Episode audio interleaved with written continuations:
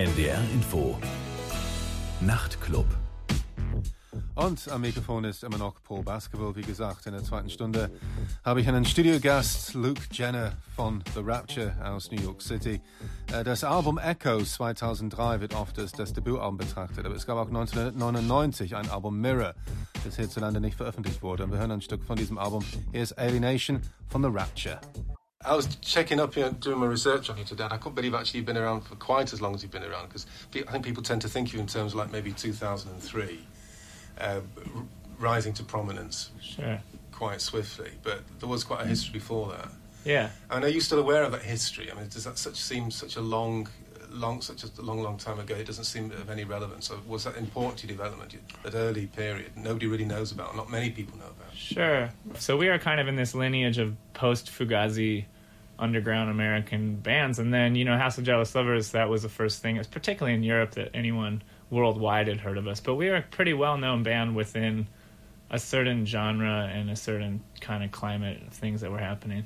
Right, so you didn't actually feel obscure at the time. I didn't feel, I mean, to me, like, to be honest, like, I felt like I was already, before 2003, I, I felt like I'd almost completed my dream in a sense. You know, I'd already done what I set out to do as a musician. Like, All right, so you're thinking of early retirement, in fact. Well, you know, it, it wasn't so much that. It was more thinking about sustaining the level that I was at. You know, it was like I just wanted to be an American touring band that, you know, I didn't. I, I just wanted to make enough money on tour to go home and and um, you know, I thought maybe I'd be a, a bartender in the meantime, and then I just wanted to be at that level where, I mean, that was kind of a big thing with meeting DFA was they were just like, you know, our biggest goal as a band before meeting DFA, immediate goal was we wanted to open for Fugazi. And um, DFA was like, no, no, you guys are a lot better than that. You need to start, you know, um, thinking about, you know, kind of taking over the world. And I just thought that that was a big joke, you know. I was like, well, I'll go along for the ride, but I don't really think any of this stuff's going to actually happen.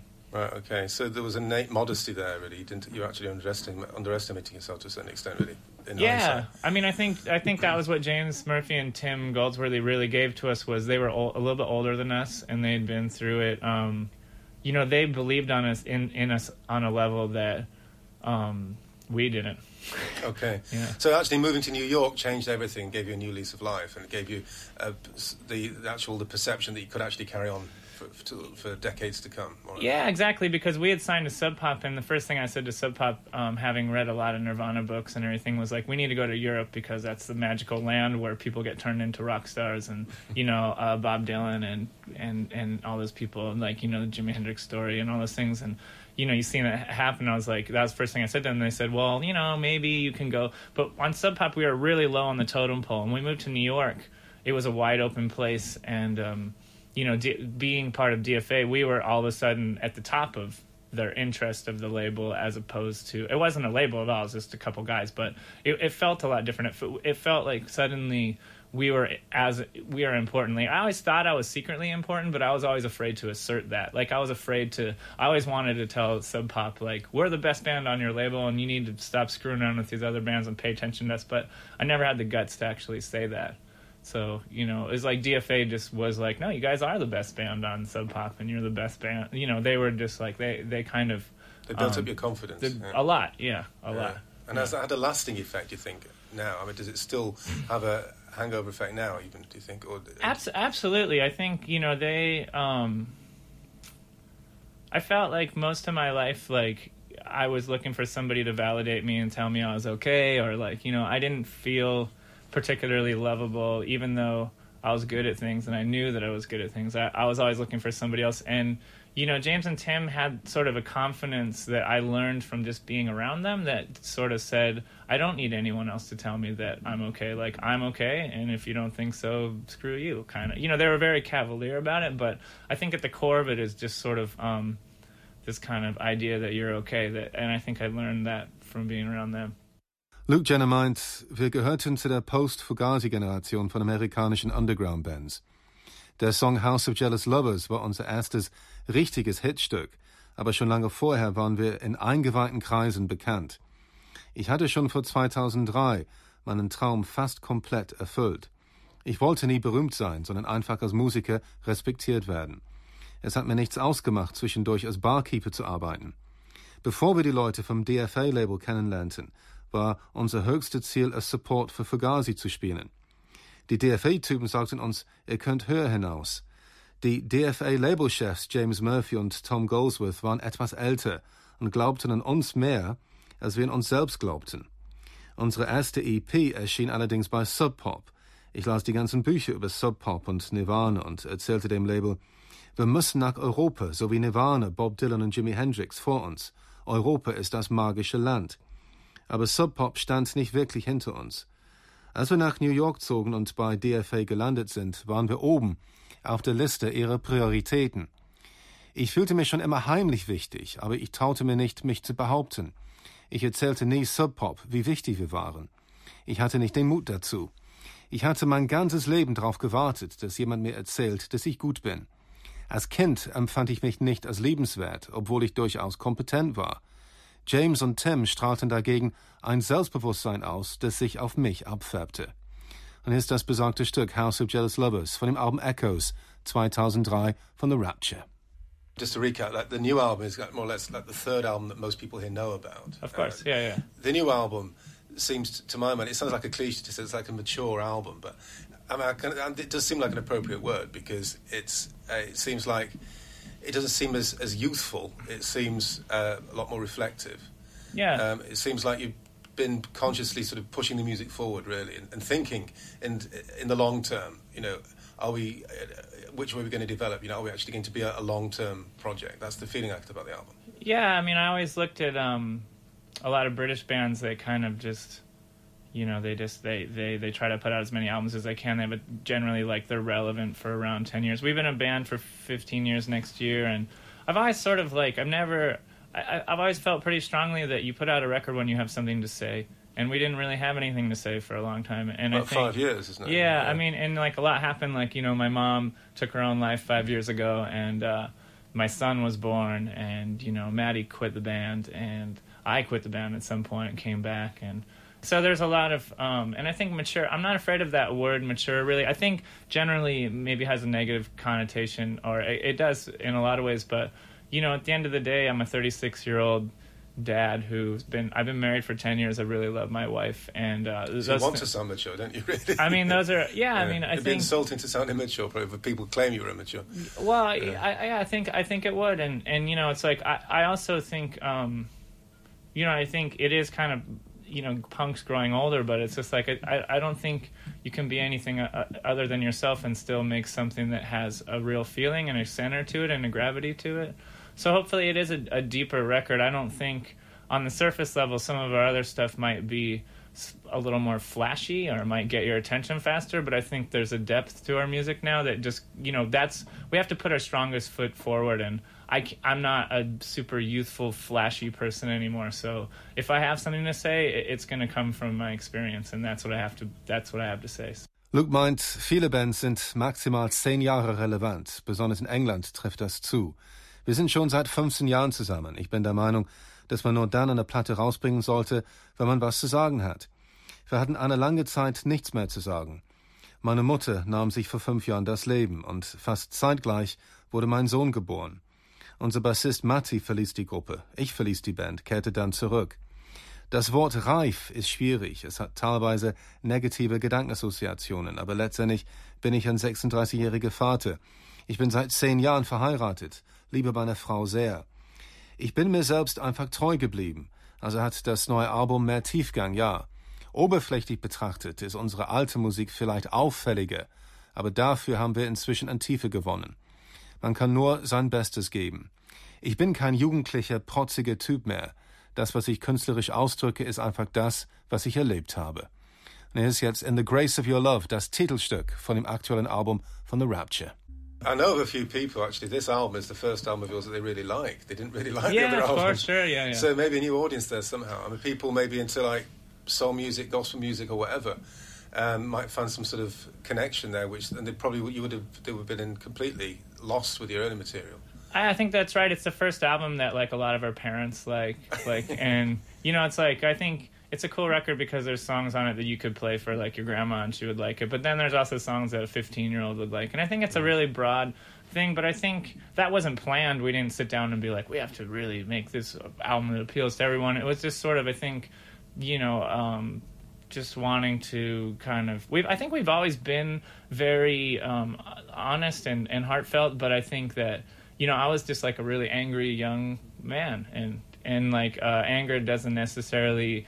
Um, you know, it's not like a heavy metal records or early records, but there is a certain edge to them and a certain kind of snottiness that I think has kind of um, been lifted, and I think, uh, you know, and I think there's a certain respect for you know people in life. And I, you know not to get overly philosophical but i think there's there is some sort of resolution that happened in between last record and this record. And and it and yeah I don't think it puts people off right away. I think we are always like the whole thing of starting DFA was like we're cooler than you.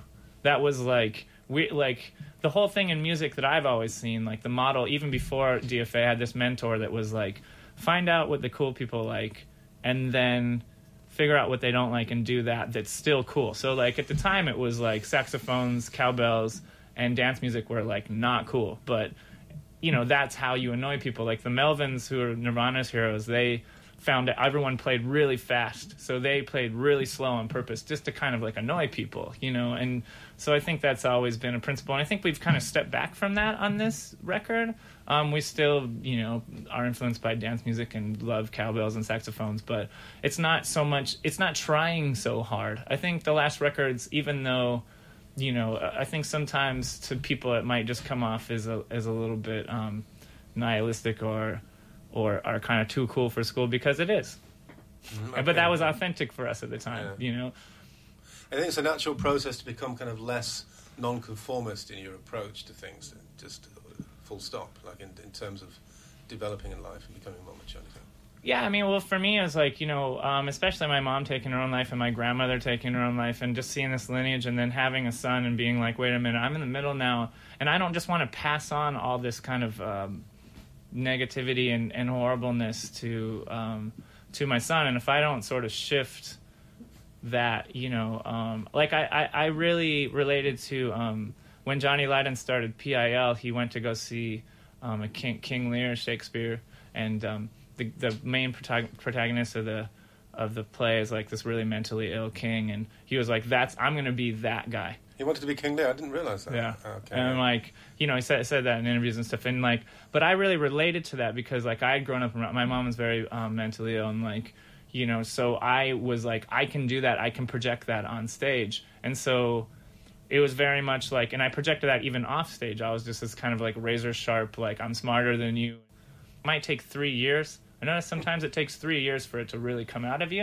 Luke sagt, es ist das erste Album, das unsere Eltern mögen. Man könnte sogar seiner Oma ein paar Songs vorspielen, aber es gibt auch Stücke drauf, die 15-Jährige mögen würden. Das war nicht beabsichtigt, eine übergreifende Wirkung zu haben. Wir waren immer ehrlich und die Musik kam immer vom Herzen. Aber ich war früher ein sonniger junger Mann. Unsere früheren Platten waren irgendwie deshalb gemein und aggressiv. Diese finstere Aggressivität haben wir nicht mehr. Dieses Album zeigt mehr Respekt vor dem Leben. Als wir bei DFA gelandet sind, war unser oberstes Gebot, wir sind cooler als ihr. Ich war sehr trotzig. Ich dachte, ich stelle fest, was die angeblich coolen Menschen mögen, und dann mache ich was anderes, um ihnen einen Strich durch die Rechnung zu machen. Saxophon, Kuhglocken und Tanzmusik waren damals gar nicht angesagt. So konnten wir die Leute herausfordern. The Melvins, die von Nirvana so angehimmelt wurden, wussten, dass es hip war, sehr schnell zu spielen und deshalb spielten sie sehr langsam, um zu provozieren. Wir sind nicht mehr auf Konfrontation aus. Wir sind nicht mehr nihilistisch oder cool wie früher. Meine Mutter und meine Großmutter nahmen sich das Leben, und ich will keine negative Attitüde an meinem Sohn weitergeben. Als John Lydon damals Public Image Limited gründete, hatte sich das Shakespeare-Stück König Lear angeguckt. König Lear war eine psychisch kranke Figur. Lydon sagte, ich möchte wie König Lear sein. Ich konnte John Lydons Haltung nachvollziehen, weil meine Mutter psychisch krank war, und ich habe mich früher schräg benommen und verhielt mich wie ein Schlaumeier. Ich habe mich nun von all dem distanziert. Es dauerte drei Jahre, bis diese seelische Entwicklung wirklich künstlerisch zur Geltung kommen konnte.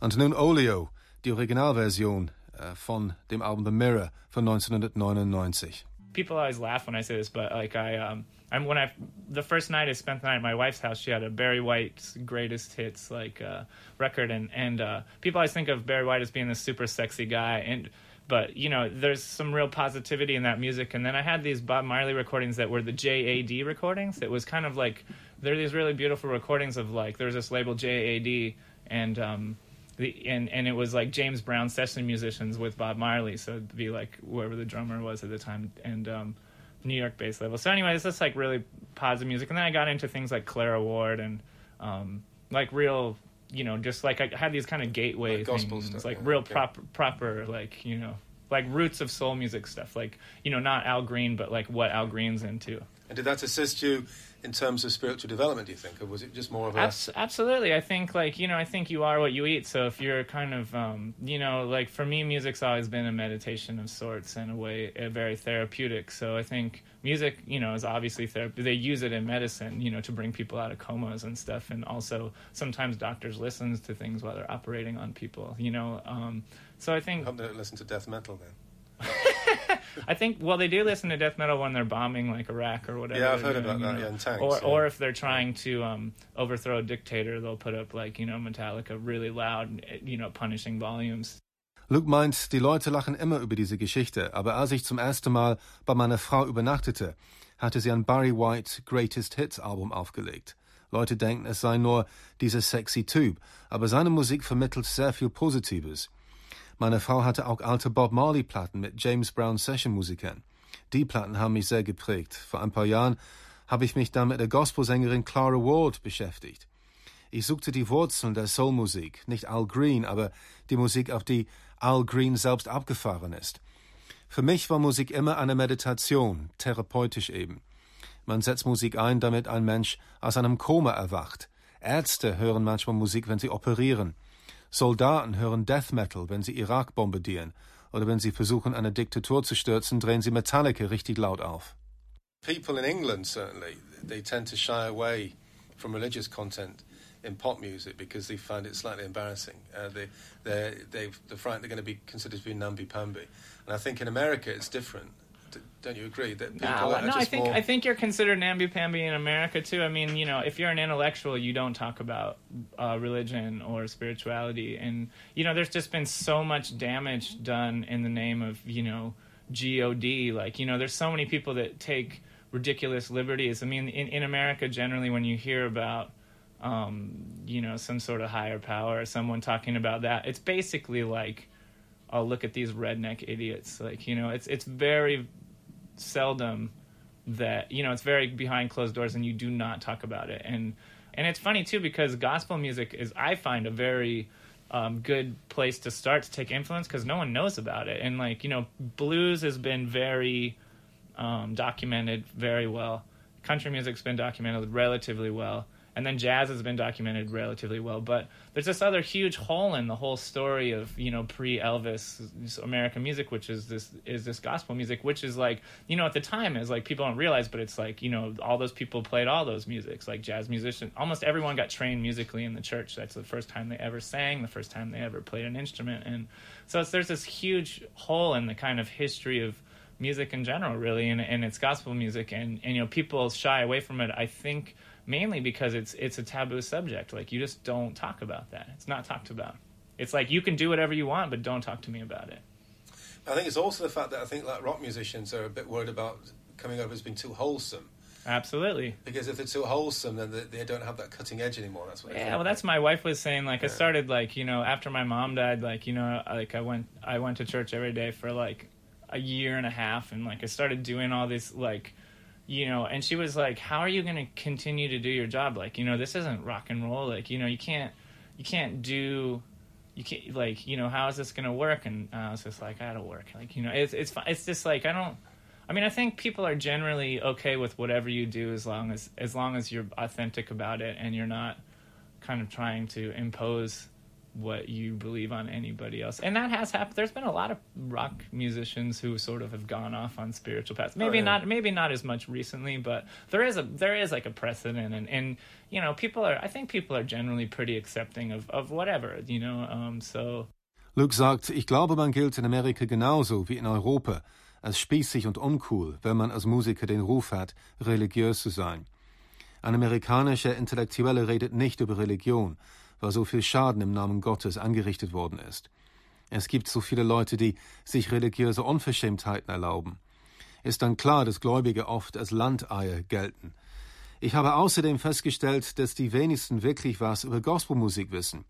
Mit Blues, Country und Jazz ist es anders. Das sind Genres, die gut dokumentiert worden sind. Aber es gibt eine Bildungslücke in der Geschichte der amerikanischen Musik, und zwar was Gospelmusik in der Zeit für Elvis Presley betrifft.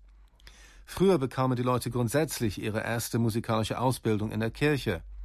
Dort lernte man zu singen und ein Instrument zu spielen. Aber die Rolle der Religion in der Popmusik ist nach wie vor ein Tabuthema. Nachdem meine Mutter gestorben ist, ging ich eineinhalb Jahre jeden Tag in die Kirche. Meine Frau fragte mich, wie willst du deinen Job als Rockmusiker weitermachen? Dein Lebensstil ist so wenig Rock'n'Roll. Ich bin der Meinung, dass die Leute einen akzeptieren, wenn man authentisch ist vorausgesetzt man ist nicht belehrend. Es hat schon oft genug Rockmusiker gegeben, die einen spirituellen Weg eingeschlagen haben. In letzter Zeit zwar weniger, aber es gibt schon Präzedenzfälle. And here's jetzt Come Back to Me von The Rapture von dem Album In the Grace of Your Love. I mean, was it a conscious thing to tone down your vocals to actually sound more like a, a normal, proper singer? um, I don't know. I think, well, you know, getting back to Johnny Lydon and things like like you know, it's like I really looked up to. I liked that kind of. I loved Bryan Ferry and Johnny Lydon, people that were, you know, Soft Cell and Suicide and things things like very affected vocalists. Those are the ones that resonated with me at the time. So, so I tried to sing like them. You know, and it was part of my process. And I think you know, I just started listening to different music, and I have the skill set I have. Like I may be a good, I'm an okay singer. Uh, you know, whatever. I I, I sing the way I sing and it has more. It comes down more to influence than anything else. I just started listening to different music, really. Yeah, but I mean, as you are now kind of artistically at a different place than you were a few years ago in your mind, I mean, how does that change the relationship to the older material when it comes down to playing it live, for example, as well? Um, I think I really struggled with that in the beginning, um, but uh, you know, I just I feel like I have as as I get old, I just have a lot of respect for who I was as a kid, and and just kind of honoring that, and kind of just being willing to give myself into that, and I quite enjoy it now. But at, at the beginning, like I did, it was a bit painful to just be like, oh man, do I really have to do this? Like you know, but um, I just I just started to like it. Okay. And also, you know, it helps when a lot of people really enjoy it. Also, like if you look out and there's like 500 people that are like really excited about the song you're playing, it's it, it's humbling.